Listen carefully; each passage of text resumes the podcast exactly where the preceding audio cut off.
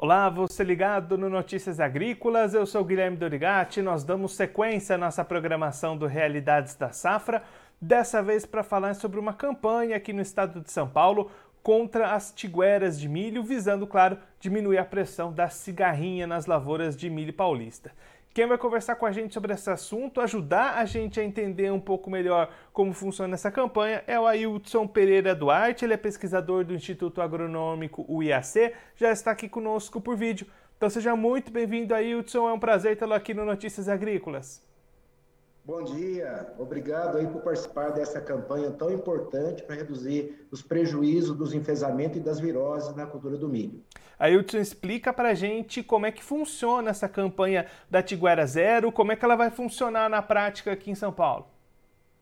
É através de uma mobilização, de uma conscientização da importância do controle da tiguera no momento correto na cultura é, da soja, que vem em sequência, e mesmo na entre-safra nós estamos já na entre-safra, o milho já foi colhido, a soja ainda não foi semeada, nós já temos restevo aí nas áreas é, que vão é, ser cultivadas agora no verão. Então, é nesse momento que o produtor já precisa começar a ter essa atenção visando a próxima safra de milho lá na frente, né? Isso, visando a safrinha 2023.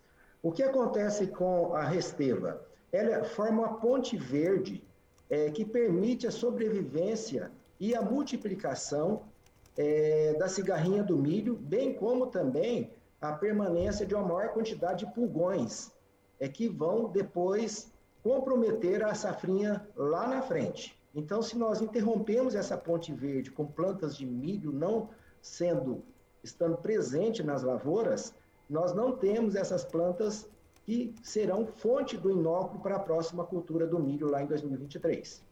E aí, a gente tem acompanhado né, um aumento da pressão das cigarrinhas nos últimos anos. Esse ano foi bastante problemático em algumas regiões do país, o Paraná, Mato Grosso também sofrendo com isso. Aqui em São Paulo, como é que está essa situação? Também tem tido um aumento da pressão das cigarrinhas e presença de enfesamentos nas lavouras? Sim, a epidemia já dura cerca de cinco anos aqui no estado de São Paulo, assim como em outras importantes regiões produtoras. É, e ela não é só devido à cigarrinha. A cigarrinha é o vetor, assim como o pulgão também é o vetor. Nós estamos esquecendo do pulgão. E nós temos, além do enfesamento que é transmitido pela cigarrinha, nós temos viroses. Essas viroses são transmitidas tanto pela cigarrinha como pelo pulgão do milho. Então, a atenção no manejo são várias medidas que minimizam a pressão dessa doença na cultura, relacionadas também, é claro, ao vetor. É, entre elas, nós temos aí o controle químico, que já é amplamente utilizado pelos produtores, no, no controle da cigarrinha e também controla o pulgão. É, o uso de cultivares resistentes a essas doenças, nós temos cultivares que toleram essas doenças, mas que a disponibilidade de semente ainda não é suficiente para atender toda a demanda do mercado, e a questão da ponte verde, que é relacionada principalmente à tiguera. A tiguera do milho, ela é controlada pelos produtores, mas muitas vezes tardiamente. Como ela é controlada tardiamente, nós já temos nessas plantas doença, a doença, tanto o, o enfesamento quanto as viroses, e muita cigarrinha e pulgão. É, é importante antecipar esse controle da tiguera do milho. E aí, Wilson, você comentou né, alguns desses outros pontos que o produtor também precisa manter atenção. É um controle multitarefas, né? Ele precisa fazer todo esse rol de ações, não basta focar só em uma para ter um controle efetivo. É uma complementaridade de medidas é, que tem se adotado pelo conjunto de produtores. Se apenas o agricultor toma cuidado, é, os outros vizinhos não, esses insetos é, que transmitem essa doença, eles voam a longas distâncias.